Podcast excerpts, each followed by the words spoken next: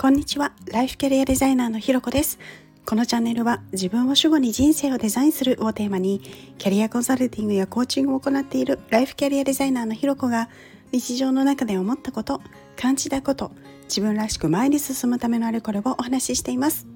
今日も耳を傾けてくださってありがとうございます。今日は稲刈り体験に行ってきますというテーマでお話をしたいと思います、えー、今日曜の朝なんですけれど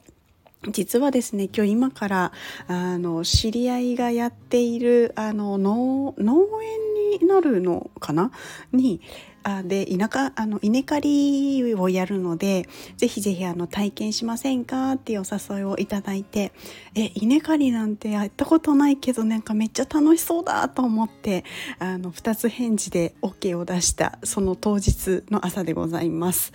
でもうなんかすごい楽しみにしていてあのなんかやっぱね稲刈りってなかなかできる体験じゃないなと思うんですよ。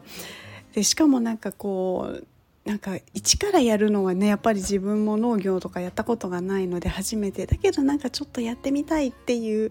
なんかそのちょうどいいところで体験っていうお話があったのでもう本当に楽しみで。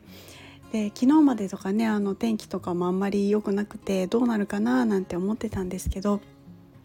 もう今日もね朝もすごい綺麗な朝焼けだったりとかあなんかすごくあのいい条件の中でこう自然に触れ合って稲刈りっていうものも体験させていただいてでお米好きな私としてはあこんな風に作業するのかみたいなところもあのなんかこうテレビとかねそうネットとかで見てるだけではなくて自分の肌で感じるっていうところがすごく今楽しみでなりません。なのでこうあの遠足の時の子供みたいにですね実はあのいつもよりも、まあ、ちょっと出るのも早いっていうのはあるんですけれどあのそれにしてもあの1時間前とかにいつもより早く起きて今日多分4時ぐらいに起きてるんですよね。けどなんかもうワクワクが強すぎてもうなんかずっとそわそわそわそわしていたり。こうなんかすごい朝からテンションが高くなっていたりしてなんかあこういうこう日常の朝っていうのもなんかちょっと久しぶりだななんていうのをですねちょっと味わっていたりします。やっぱねこういう新しい体験やってみたいと思っていたけどできる体験っていうのは本当になんか貴重だななんていうふうに思っていてこう実際にあの、まあ、